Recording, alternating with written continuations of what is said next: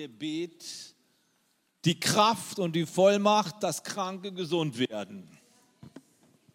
Hat Gebet die Kraft und die Vollmacht, dass Menschen in die Freiheit kommen?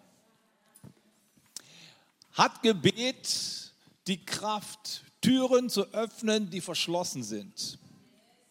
Hat Gebet die Kraft, Begegnungen zu erleichtern, die sonst nicht möglich wären? Zum Beispiel den richtigen Partner fürs Leben zu finden, dass Gott irgendwie unsichtbar dann die Wege kreuzen lässt, sodass wir die Person finden, die genau zu uns passt. Glaubst du das? Dass Gebet hier einen wesentlichen Anteil daran hat. Dann bist du herzlich willkommen, genau richtig hier. Wir glauben das auch. Power of Prayer. Wir glauben, dass wir in diesem Jahr 2023 nochmal ganz neu auch die Grundlagen, die Fundamente unseres Glaubens festigen sollten, weil ein starkes Fundament ist in der Lage, dass man darauf etwas aufbaut. Im Glauben geht es nicht darum, sich immer wieder um die gleichen Dinge zu kreisen, sondern ein und ein für alle Mal die Grundlage zu legen, Jesus Christus, und darauf aufzubauen, sodass das Leben immer reicher wird, immer schöner wird, immer freier wird, immer erfüllter wird. Aber dazu braucht es eine gute Grundlage, damit das alles wachsen kann. Und deswegen sind wir heute hier. Letzte Woche hat äh, Pastor David den Aufschlag gemacht mit dem ersten Predigtthema in dieser Reihe, Power of Prayer, das Gebet für Heilung. Die Frage war und ist, hat Jesus uns verheißen, dass wir durch Gebet für kranke Menschen Heilung und Wiederherstellung des Körpers erleben dürfen? Ja. Werden alle die, die krank sind, die zu uns kommen, indem wir die Hände auflegen und für Gesundheit beten, werden sie alle gesund? Nein. Woran liegt das? Dass auf der einen Seite der Befehl da ist, betet für die Kranken, legt in die Hände auf, glaubt und es soll besser werden und auf der anderen Seite erleben wir es nicht immer. Was ist der Grund dafür? Du hast es ja sehr schön ausgeführt, David. Der Grund dafür ist, dass es gewisse Dinge gibt im Evangelium, die hier und jetzt schon hundertprozentig wirksam werden. Das sind alle die Dinge, die unser Inneres betreffen, unseren inneren Menschen, unsere Seele betreffen. Wenn du dich für Christus entscheidest, wirst, wirst du hundertprozentig angenommen und ein Sohn, eine Tochter Gottes. Amen. Hundertprozentig. Nicht so 50 Prozent, naja, mal gucken, im Himmel schauen wir noch mal und diskutieren wir ein bisschen. Nein, 100 Prozent, das darfst du wissen. Es gibt viele Dinge, die 100 Prozent jetzt und hier schon wirksam sind. Aber es gibt auch einige Dinge, die erst in der Zeit komplett, vollkommen erfüllt sind, wenn Jesus Christus wiederkommt. Und dazu gehört auch unser Körper. Hast du dir schon gedacht, ne? wir werden ja alle älter. Ne? Und irgendwie irgendwie müssen wir alle mal die Welt verlassen. Wenn es nicht so wäre, dann wären seit dem Kommen von Jesus vor 2000 Jahren ja keine Menschen mehr gestorben. Dann könntest du jetzt noch deinen Ur, Ur, Ur, Ur, Ur, Ur, Ur, Urgroßvater Hallo sagen und sagen, schön, dass du noch da bist, 2000 Jahre, eine gute Sache, das möchte ich auch schaffen. Das kann ja keiner, sondern da ist noch etwas was aussteht. Und trotzdem passiert es jetzt und hier und immer wieder, dass die kommende Welt in die, die jetzige Welt schon einbricht und Menschen das auch am Körper erleben. Und deswegen beten wir voller Vertrauen auch für die Kranken, weil Gott sehr gerne seine kommende Welt schon hier in diese Welt aufblitzen lässt. Aber eben noch nicht in vollkommener Weise und wir wissen nicht genau, wann es passiert, bei wem es passiert und wo es passiert. Wir beten einfach im Glauben. Das war die erste Predigt über dieses Thema. Die zweite Predigt geht um das Thema Befreiung. Befreiung von was? Sind wir, sind wir gefangen? Sind wir in Ägypten irgendwie? Sind wir Sklaven? Befreiung. Bevor ich da einsteige, möchte ich noch mal ganz kurz uns zur Erinnerung vor Augen halten, was eigentlich der Missionsauftrag ist. Was ist eigentlich in der Verkündigung des Evangeliums enthalten? Welche Themen sind hier zu bearbeiten und zu besprechen welche Sachen sind uns aufgetragen und welche nicht. Wir schauen noch mal rein in den Missionsbefehl Markus Kapitel 16 ab Vers 15 und da finden wir vier Bestandteile, die mit der Evangeliumsverkündigung einhergehen sollen. Danach sagte Jesus zu seinen Jüngern, geht in die ganze Welt und verkündigt der ganzen Schöpfung das Evangelium. Wer glaubt und sich taufen lässt, wird gerettet werden. Wer aber nicht glaubt, wird verurteilt werden. Folgende Zeichen werden die begleiten, die glauben. In meinem Namen werden sie Dämonen austreiben. Sie werden in neuen Sprachen sprechen. Wenn sie Schlangen anfassen oder ein tödliches Gift trinken, wird ihnen das nicht schaden. Kranke, denen sie die Hände auflegen, werden gesund werden. Nachdem Jesus der Herr zu ihnen das gesprochen hatte, wurde er in den Himmel aufgenommen und setzte sich an die rechte Seite Gottes.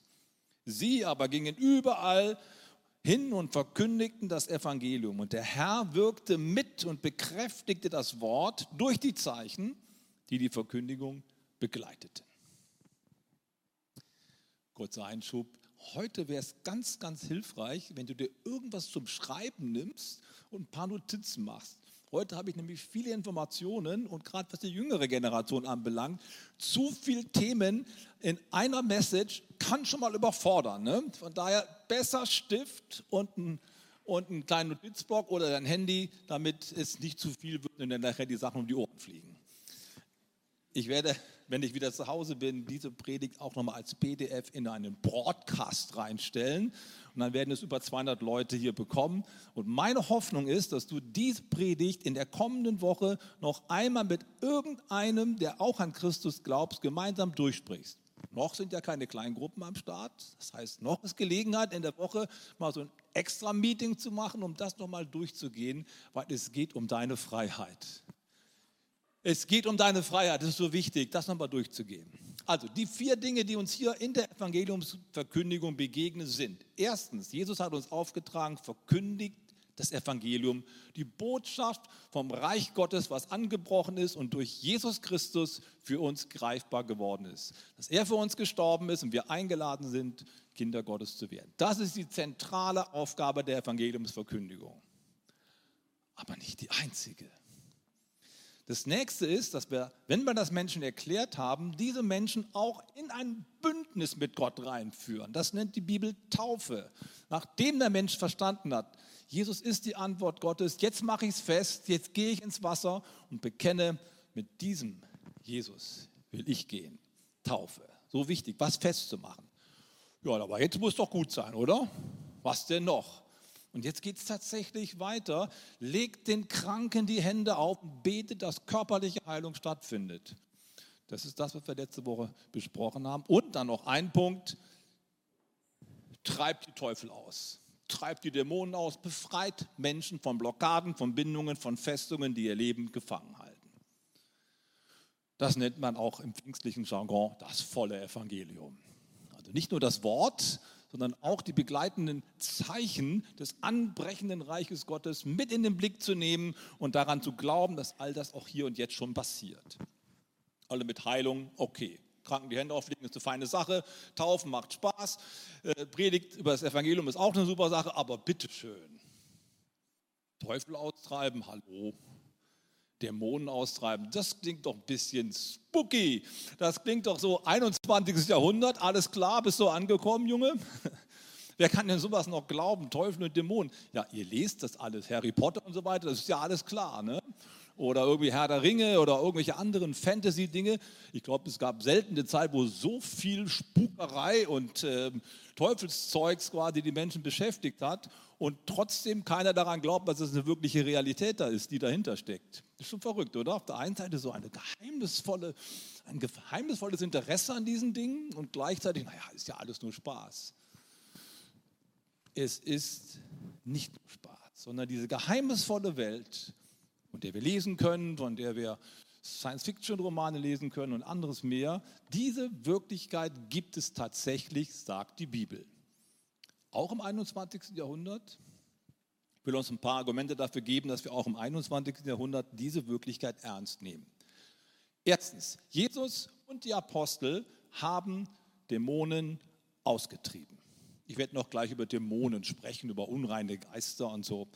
Sie wurden ausgetrieben durch Jesus und die Apostel und die Evangelien sind voll von solchen Geschichten, zum Teil ziemlich gruselige Geschichten. Da ist ein Mann in, in Gadarena, der von tausend Teufeln besessen ist. Mein Name ist Legion und er ist in den Gräbern unterwegs, hat Ketten an, er zerreißt. So viel Power hat der.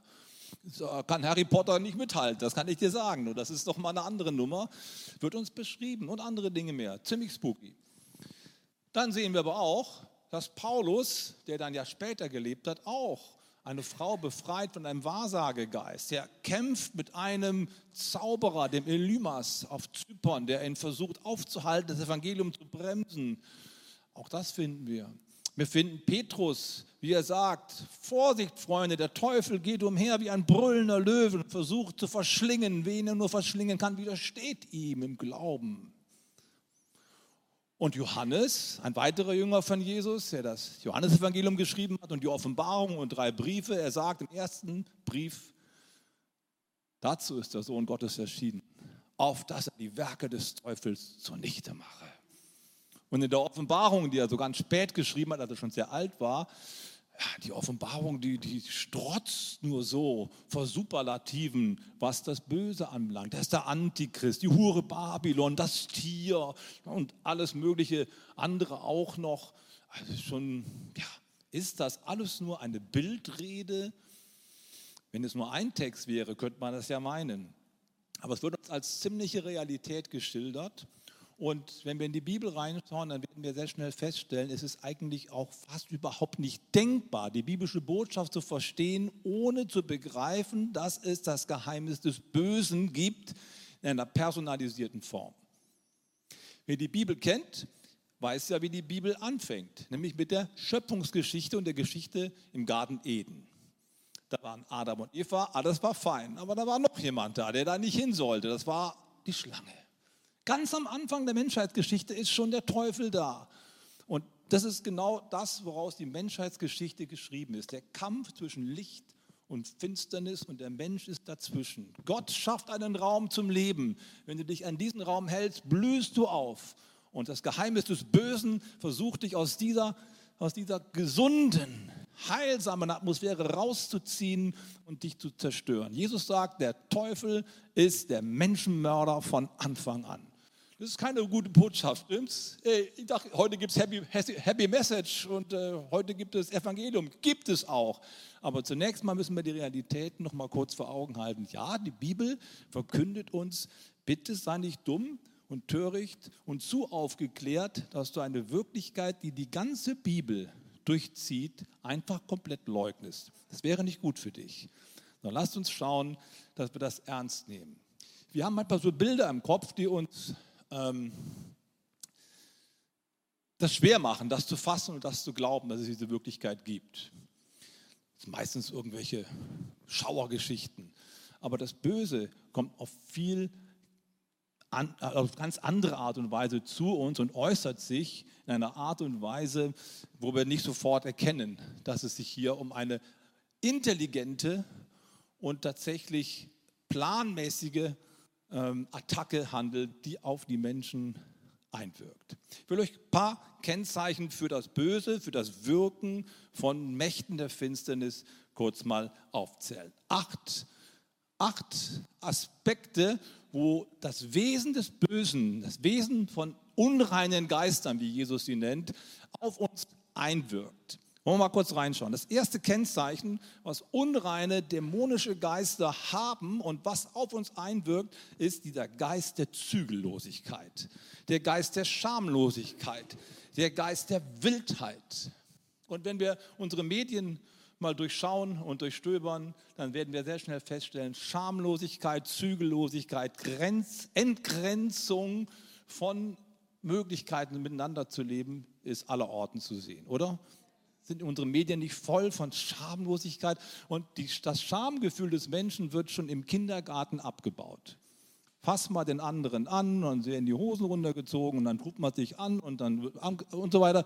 Das ist etwas, was, was bewusst gesteuert wird, dass die, das Schamgefühl des Menschen abgebaut. Natürlich nicht in jedem Kindergarten, bitte. Ja, ich überziehe jetzt ein bisschen, aber die Tendenz, die Tendenz ist schon da, dass man sehr schnell Kinder sexualisiert und da in eine Entgrenzung reinführt und alles irgendwie gleich gut ist und so.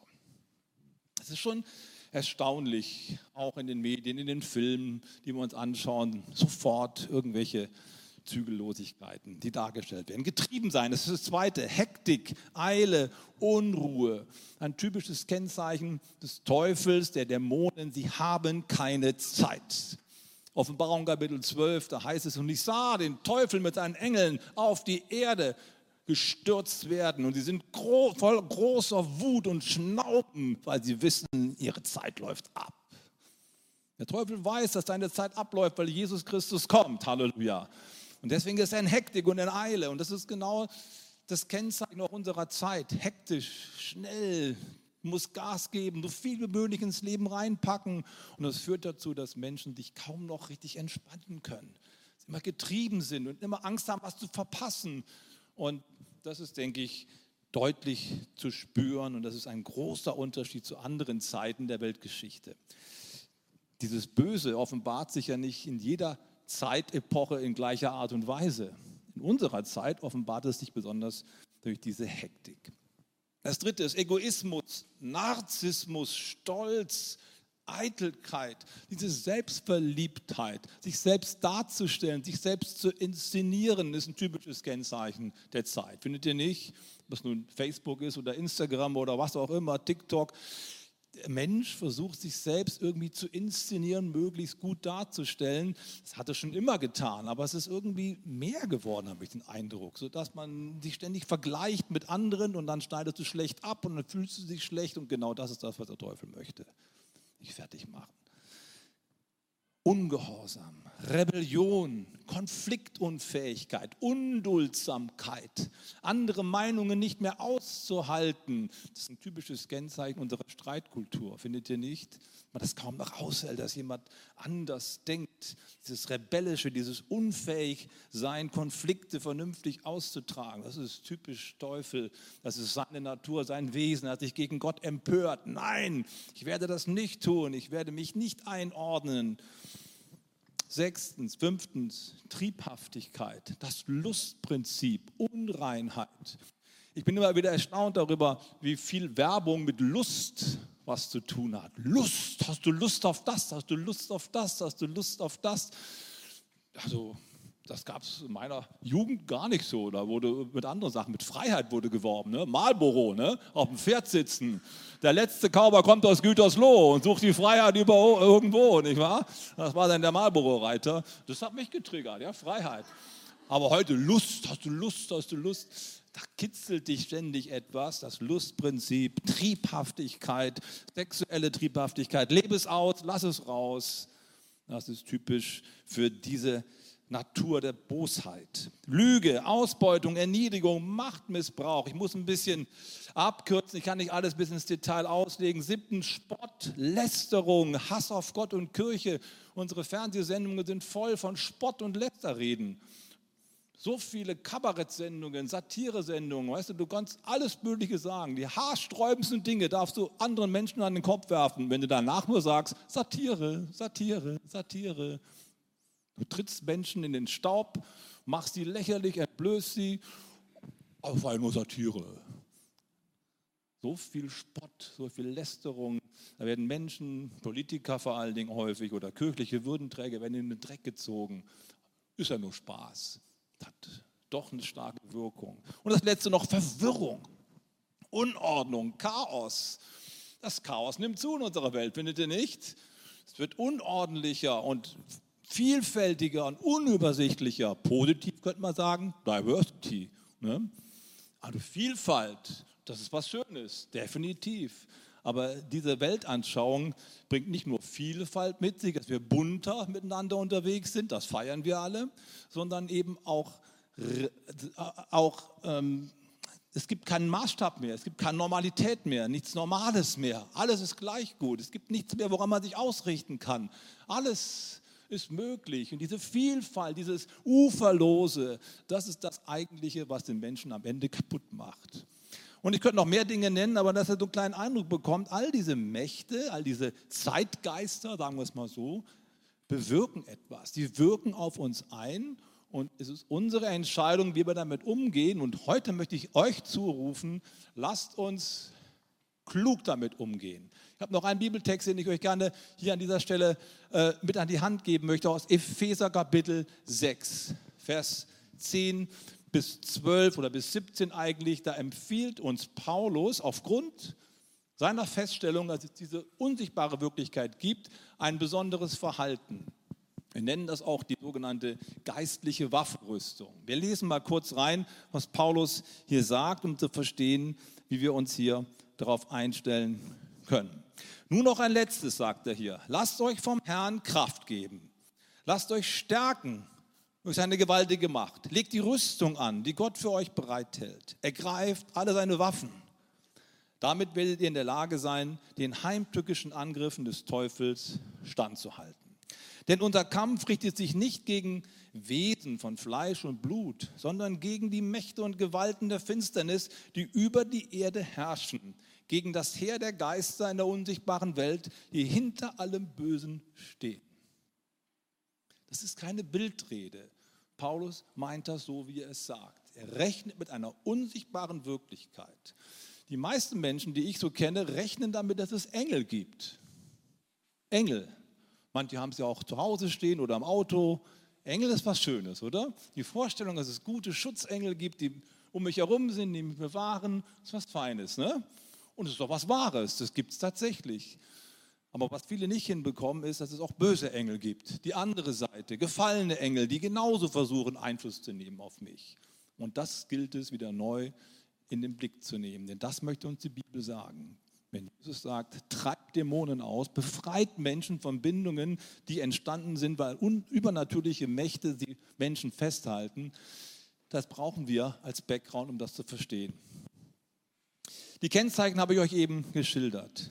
Was bewirken diese dämonischen Mächte, wenn sie auf uns einwirken, wenn wir sie nicht abwehren, wenn wir die Waffenrüstung nicht anziehen und sie nicht zurückdrängen und uns nicht wehren? einige Auswirkungen davon, was passieren kann, wenn wir das einfach so laufen lassen. Erstens, Nachlassen des geistlichen Interesses. Es gibt nur ein einziges Ziel, wenn wir diese Wirklichkeit ernst nehmen, ein einziges Ziel des Teufels und der Dämonen, den Menschen von Gott und seinem Heil zu trennen. Es fängt im Paradies an. Der Teufel wollte die Menschen unbedingt aus dem Paradies draußen haben, unbedingt aus dem Raum des Heils und der Schönheit und des Geborgenseins raushaben. Er wollte ihn von Gott wegdrängen. Das ist bis heute sein großes Anliegen. Und wenn wir ihn nicht aufhalten, dann wird es dazu führen, dass plötzlich etwas in uns Macht gewinnt ach, irgendwie habe ich keinen Bock mehr. Heute Gottesdienst, ach nee, ich gehe lieber ins Stadion. Heute ist wieder, also das war jetzt an niemand persönlich gerichtet, das kam so spontan jetzt. Ja, also Joke, ja, damit es ja auch keiner falsch versteht. Aber ihr versteht, was ich, was ich sagen möchte. Die Satire, Satire, danke schön, genau, Satire. Du hast mich gerettet, Bruder, ja. Nachlassen des geistlichen Interesses. Irgendwie kein Bock mehr die Bibel zu lesen. Ach Mensch, beten und Kleingruppe, ach, macht keinen Spaß mehr. Wo kommt das her? Ich werde gleich noch genauer erklären, woher es überall kommt. Aber eine Quelle dieser inneren Empfindungen ist tatsächlich, da ist jemand, der versucht, dich wegzuziehen.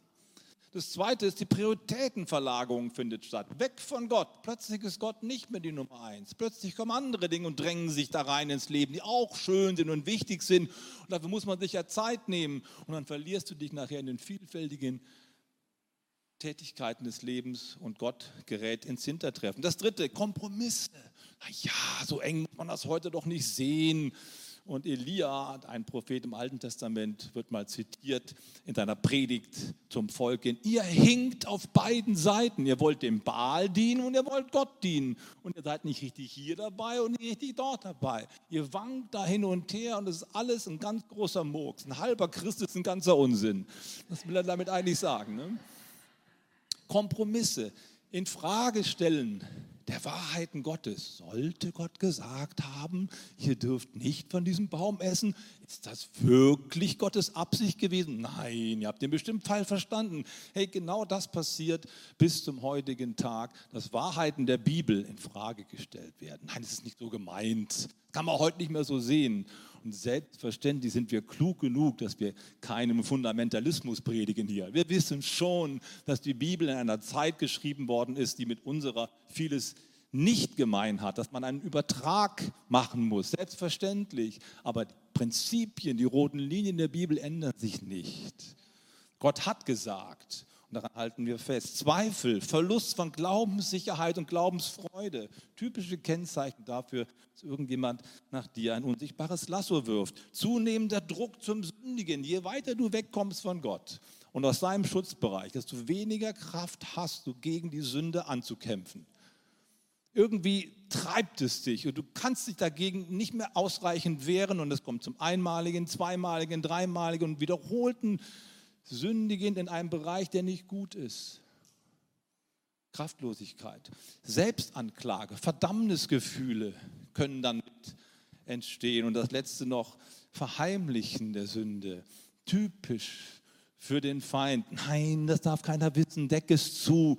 Du darfst es nicht offenbaren, wenn das rauskommt. Und diese Heimlichtuerei, die frisst dich von innen auf. Und das Gegenmittel dazu ist, geh in die Beichte, sprich es aus empfange Lösung. Dazu kommen wir gleich noch. Jetzt könntest du sagen, ja, alle schlechten Gedanken, die so in meinem Herzen da so aufkommen, ist das alles vom Teufel? Ist der wirklich so stark und ständig schwirrt er um mich rum? Natürlich nicht. Entspann dich, ja. Es gibt verschiedene Kräfte, die auf dich einwirken mit dem Ziel, dich von Gott wegzuziehen. Und der Teufel und seine Mächte ist eine Quelle.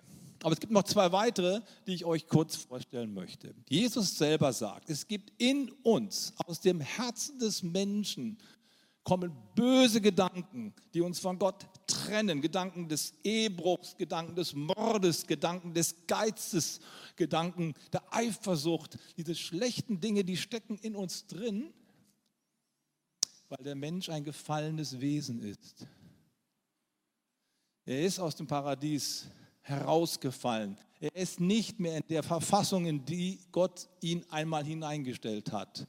Und dieses Gebrochene in uns, diese Tendenz zum Bösen, ist ein Merkmal der menschlichen Wirklichkeit. Unsere heutige Zeit will uns was anderes sagen. Aber die Bibel sagt, nein, vertraue nicht so sehr auf den Menschen. Ich habe den Glauben an die Menschheit verloren. Den habe ich noch nie gehabt weil ich die Bibel lese. Der Mensch ist ein zutiefst gebrochenes Wesen. Nicht, dass er, dass er nur schlecht ist, aber er hat eine Tendenz zum Negativen, die er selbst nicht in den Griff bekommt. Das ist das eine. Und aus diesem heraus kommen negative Gedanken und Versuchungen. Das zweite ist die Welt, in der wir leben, die gottferne Welt. Die Welt, die mit Gott nichts zu tun hat und ihre eigenen Philosophien entwickelt, ihre eigenen Modelle und ihre eigenen Vorstellungen, wie der Mensch ist und was richtig und was falsch ist. Die Welt ist voll von Weltanschauungen. Und das wird auch ordentlich plakatiert und an uns herangetragen, wie man denn besser leben kann und wie der Mensch ist, welche Möglichkeiten du hast. Du wirst permanent bombardiert mit irgendwelchen Weltanschauungen. Das macht ja was mit uns. Wir leben im 21. Jahrhundert in der westlichen Kulturhemisphäre. Wenn du in Afrika leben würdest, im Sahel, wären ganz andere Normen für dich bedeutsam. Die sind auch nicht unbedingt besser, aber es sind alles menschengemachte Modelle, die auf dich einwirken und das musst du wissen. Nicht alles, was Menschen denken, ist von Gott. Und so müssen wir herausfiltern, was von Gott ist und was eben durch die Welt auf uns eindringt und uns versucht zu gewinnen. Und das letzte eben ist tatsächlich diese Ebene des Bösen, die unsichtbar ist. Die feurigen Pfeile, die da fliegen, so sagt äh, Paulus mal im Epheser Kapitel 6 im Zusammenhang mit der Waffenrüstung. Das sind feurige Pfeile, die auf uns abgeschossen werden. Und das ist genau die Wirklichkeit, von der ich spreche. Und um das mal darzustellen, wie diese drei verschiedenen Quellen zusammenwirken, habe ich euch ein Bild mitgebracht, was uns zeigt, wie schwer es ist, diese drei unterschiedlichen Quellen überhaupt zu unterscheiden. Denn die vermengen sich und durchdringen sich gegenseitig, sodass man es kaum noch hinkriegt, das eine vom anderen zu unterscheiden. Was für eine Stadt könnte hier dargestellt sein? Hat jemand eine Idee? Also Köln ist es nicht. Düsseldorf auch nicht. Es ist nicht mal ein NRW. Wer hat es gesagt? Passau, wer hat das gesagt? Mal fetten Applaus, Uwe, du bist der Beste, ja? Und deine Frau, ja, super. Passau, die drei Flüsse Stadt. Passau an der Donau, das ist der größte Fluss hier. Aber dann kommen noch zwei andere Flüsse und hier treffen sie sich quasi an der Spitze von Passau, fließen drei Flüsse zusammen. Hier am Anfang kannst du sie noch sehen. Könnt ihr erkennen, hier auf der linken Seite hell, helles Wasser. Dann kommt ein dunkler Strom hier von der rechten Seite und noch dunkler der kleine Rinnsal, was aus der Ecke rausgeht. Ne? Also das kommt auch noch rein. Und am Anfang kann man das noch unterscheiden. Aber nach 100 Metern oder 200 Metern ist es so miteinander verwoben, dass du es nicht mehr auseinanderkriegst. Und das macht die Sache so unglaublich schwierig. Und es ist dir überhaupt nicht geholfen, wenn irgendein Christ zu dir kommt und sagt, du hast Versuchungen. Klar, ist der Teufel, da beten wir gleich mal dagegen. Das ist nicht besonders hilfreich. Du musst ganzheitlich denken. Es gibt verschiedene Ebenen, die auf dich einwirken und du musst sie alle drei im Blick nehmen, um wirklich in die Freiheit zu kommen, die Christus für dich erworben hat. Das ganze Bild sehen, das ist so, so wichtig. Und wenn du es nicht tust, dann passiert Folgendes. Martin Luther hat mal Folgendes Schöne gesagt. Du kannst nicht verhindern, dass Vögel über deinem Kopf fliegen. Immer vorsichtig, wenn Vögel über deinem Kopf fliegen. Also wenn ich morgens meinen Gebetsspaziergang mache, passe ich immer auf, dass ich nicht unter Bäumen langlaufe. Da sitzen die Tauben immer da oben. Ich sehe sie schon, vor allem im Winter, wenn keine Blätter da sind. Ich bin noch nicht bescheuert, laufe unten runter durch. Warum? Weil die sich dann plötzlich aufregen, wenn ich komme und vielleicht mal Halleluja rufe oder sowas und dann fällt da was runter. Na, sind wir vorsichtig. Ich kann es nicht verhindern, dass die Vögel über meinem Kopf fliegen, das geht nicht. Aber ich kann verhindern, dass sie Nester bauen auf meinem Kopf. Martin Luther, was für ein gutes Zitat. Und bei manchen Menschen ist es so, dass sie nicht aufpassen und die Vögel einfach gewähren lassen und plötzlich hast du so ein Nest da oben drauf. Und dann drückt dich das so runter, du. Und es stinkt schon. Ich habe euch eine kleine Darstellung mitgebracht, wie verschiedene Grade der Beeinflussung durch das Böse oder durch die Kräfte, die uns von Gott wegzerren wollen, wie die sich steigern können. Da ist einmal Versuchung. Das ist so die niedrigste Stufe. Die Bibel sagt oder Jesus sagt in Lukas Kapitel 18, es ist unmöglich, dass es keine Versuchungen gibt. Es ist unmöglich. Kämpfe den guten Kampf des Glaubens, sagt Paulus. Es ist unmöglich, dass wir keine Herausforderung haben, dass wir nicht einen Strackel haben. Das gehört zu unserer Wirklichkeit dazu. Aber Versuchungsebene, was mache ich mit dem Apfel? Kicke ich weg. Ne? will ich nicht, ich sage nein, ich gehe weiter. Wenn ich das nicht tue, dann verstricke ich mich. Die nächste Ebene. Ich bin noch nicht gefangen, ich bin noch nicht festgehalten, sodass ich nicht mehr loskäme. Ich bin irgendwie verheddere, verheddert. Irgendwie ist es alles schwer geworden, ich komme nicht richtig weiter. Und das Dritte ist, ich habe so lange die Vögel fliegen lassen und nisten lassen, dass ich am Ende ganz gebunden bin. Und diese unterschiedlichen Grade an Beeinflussung durch den Bösen, die müssen wir im Blick behalten. Wir sprechen ja manchmal oder wir lesen in der Bibel, dass Menschen besessen gewesen sind. Auch ein schreckliches Wort, ne? diese Vorstellung. Besessen bedeutet, da ist jemand nicht mehr Herr seiner Sinne. Er wird regelrecht okkupiert. Ist nicht besonders gut übersetzt, weil dieses Bild, diese Vorstellung im Griechischen gar nicht mitschwingt da heißt es was völlig anderes. Da heißt es nicht, Menschen sind besessen, sondern hier heißt es, Menschen sind daimonizomai, dämonisiert. Das bedeutet nichts anderes, als dass sie beeinflusst sind. Das sind dämonische Kräfte, die auf sie einwirken. Und wie stark sie einwirken, hängt davon ab, wie ich mich verhalte.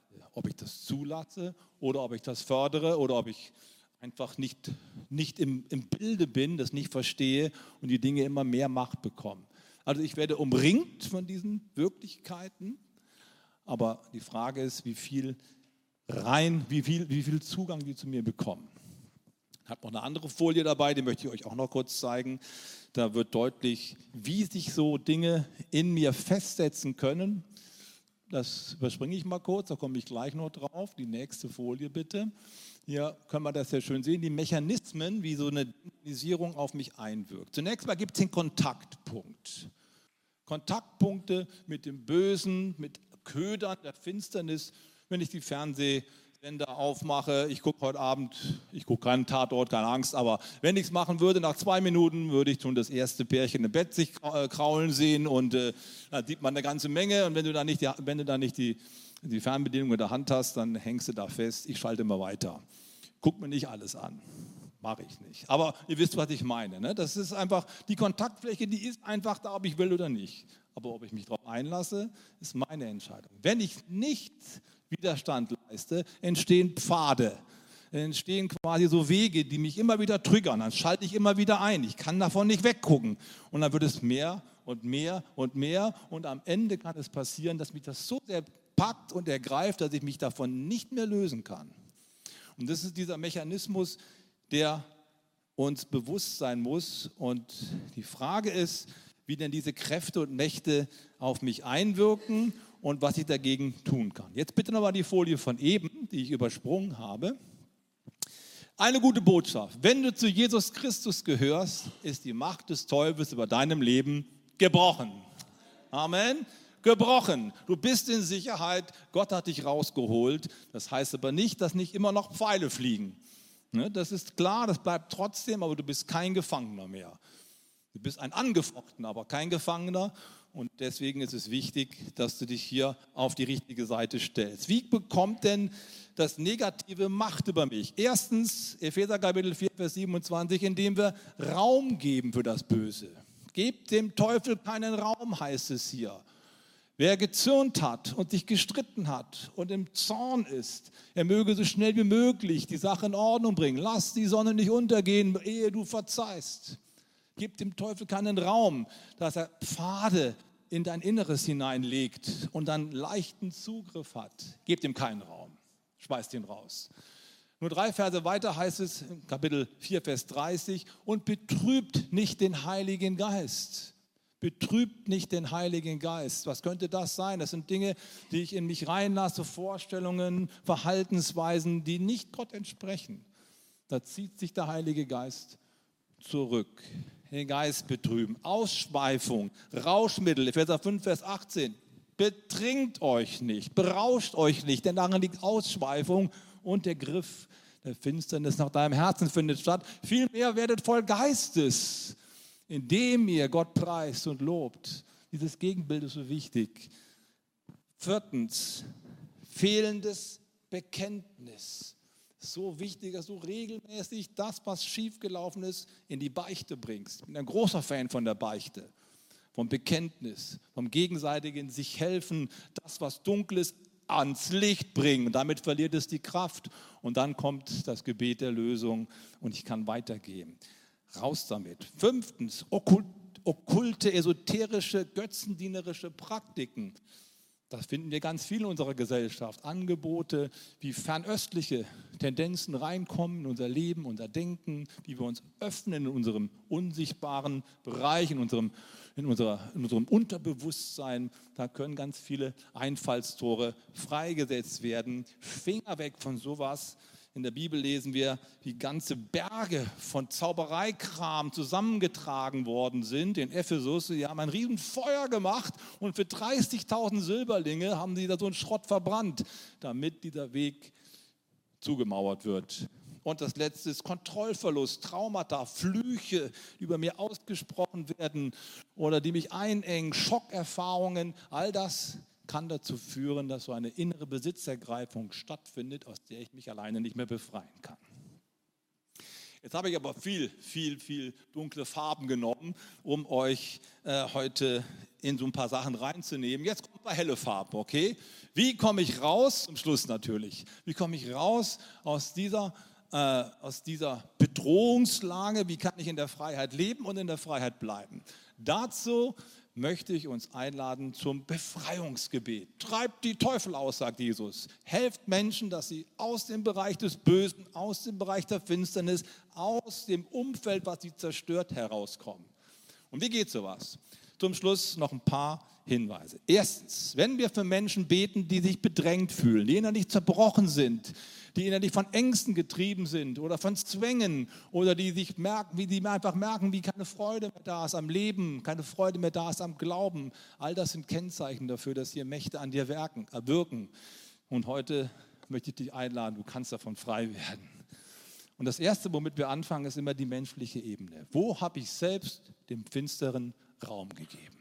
Sündenbekenntnis. Sprich aus, wo du selber Anteil hattest, dass etwas in dein Leben reinfunken konnte. Wir nennen das einfach Sündenbekenntnis. Das eine ziemlich einfache Angelegenheit.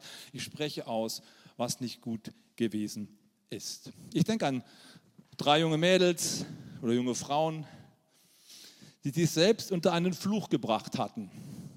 Als sie so 13, 14 waren und die Periode zum ersten Mal kam und sie damit nicht gut fertig wurden, haben sie sich gegenseitig immer so gesagt, hey, hast du auch den Fluch? Hast du auch den Fluch?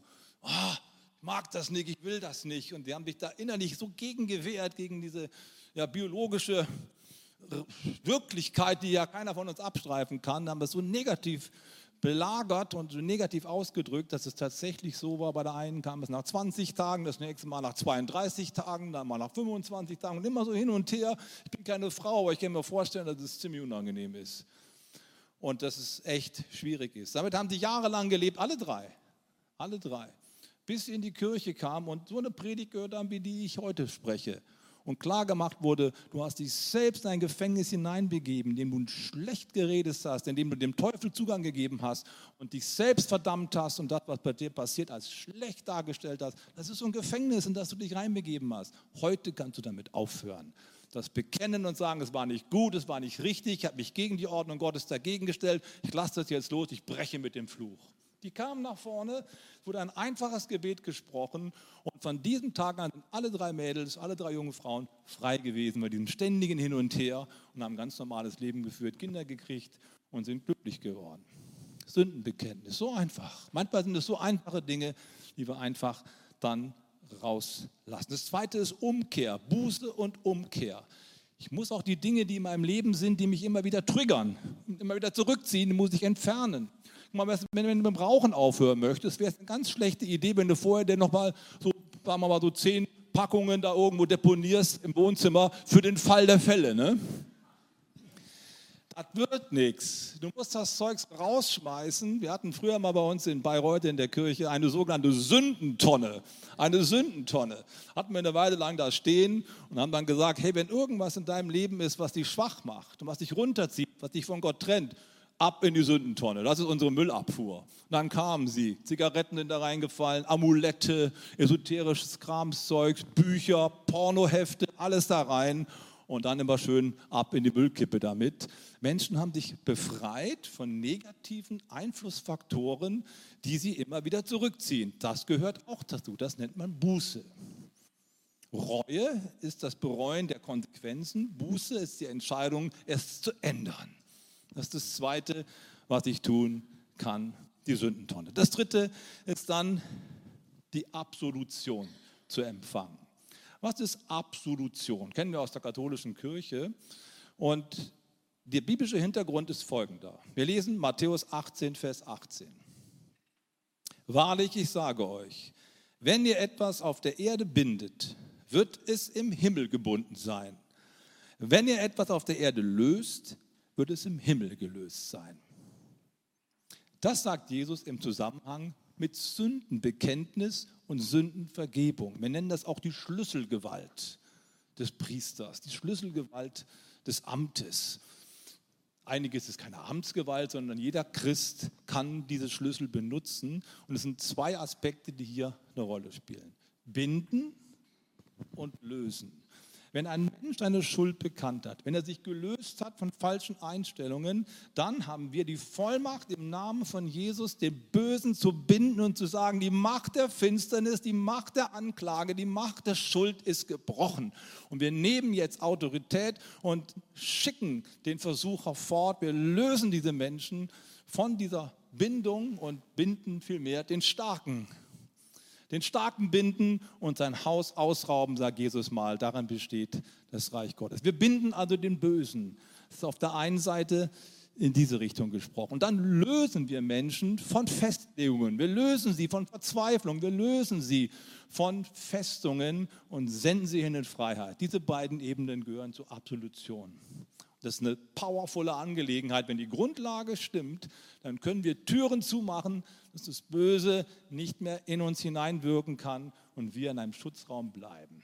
Das ist das Dritte, was wir tun. Das werden wir auch heute Abend tun, wenn ihr möchtet. Das Vierte ist Proklamation. Die Herrscher von Jesus aufrichten, nochmal ganz neu, quasi die Flagge des Reiches Gottes aufspannen und hießen und sagen, dieser Mensch gehört zu Jesus Christus, das ist das Territorium Gottes, das Territorium des Reiches Gottes. Hier regiert Gott alleine.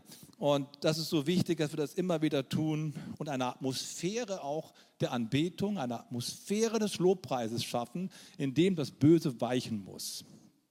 Es gibt in der Bibel einen Mann, das ist der Saul, der erste König Israels, der sich versündigt hat. Die Konsequenz der Sünde war, dass das Böse Zugang hatte zu ihm. Er hat die Sünde nicht bekannt, nicht bereut, nicht losgelassen. Und dann ist er immer wieder in Schwermut verfallen. Und wie hat er versucht, die Schwermut loszubekommen? Er hat den David kommen lassen.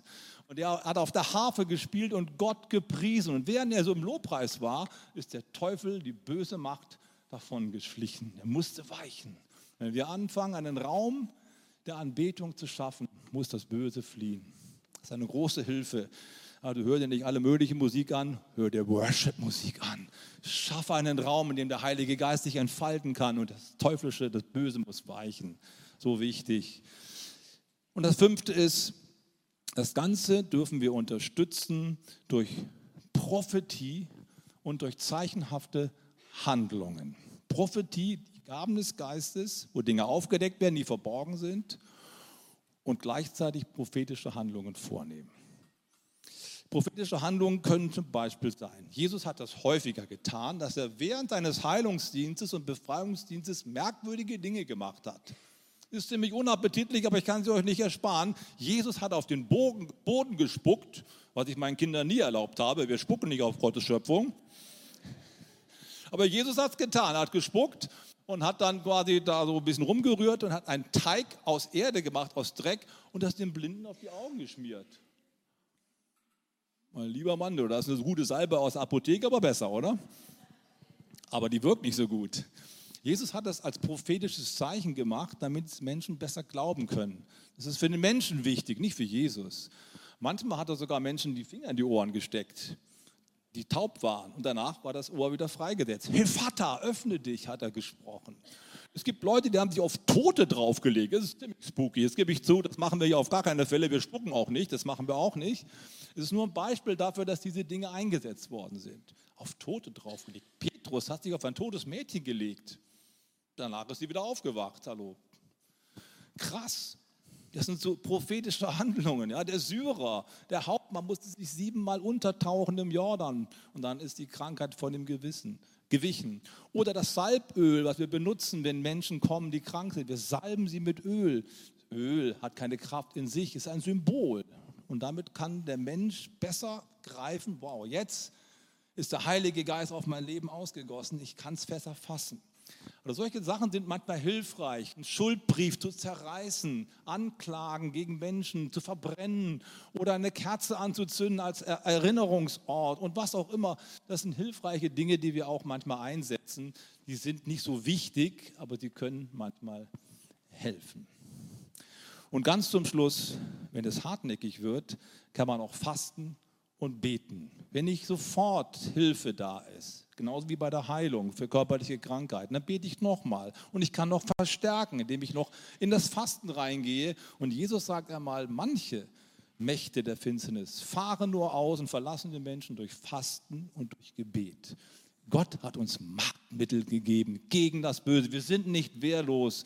Das Team darf gern schon nach vorne kommen. Wir sind nicht wehrlos, sondern wir dürfen uns rüsten mit der Waffenrüstung Gottes. Und ich möchte dir heute nach dieser langen Predigt, ich gebe es zu, einfach Folgendes zurufen. Du bist dazu berufen, ein Mensch zu sein, der in Freiheit lebt, der in Freude lebt und der aus diesen Gefängnissen herauskommt. Der Geist des Herrn ist auf mir, sagt Jesus in seiner ersten Predigt, weil er mich gesalbt hat, Gefangenen Freiheit zu verkündigen, Zerbrochenen, dass sie heil sind und den Menschen, die kaputt sind, dass sie wieder aufstehen dürfen und ein angenehmes Jahr des Herrn auszurufen. Das ist das Evangelium, das wir glauben. Und ich möchte euch einladen, mit mir aufzustehen. Es gibt Freiheit für den Geist, für die Seele und für den Leib. Und heute wollen wir füreinander beten und Menschen an die Hand nehmen, damit sie in die Freiheit kommen, die Christus erworben hat. Jesus, wir danken dir, dass du heute Nachmittag hier bist und dass du ein großes Ziel hast Menschen in die Freiheit zu führen. Wo der Geist des Herrn ist, da ist Freiheit. Halleluja, Herr. Danke, Jesus. Die Wahrheit wird uns frei machen. Die Wahrheit wird uns erleuchten. Wir laden dich jetzt ein, wirke an unserem Herzen, schenk uns Glauben, dass wir in den Schutzraum Gottes kommen und in das hineinfinden, was du für uns vorbereitet hast. In Jesu Namen. Amen.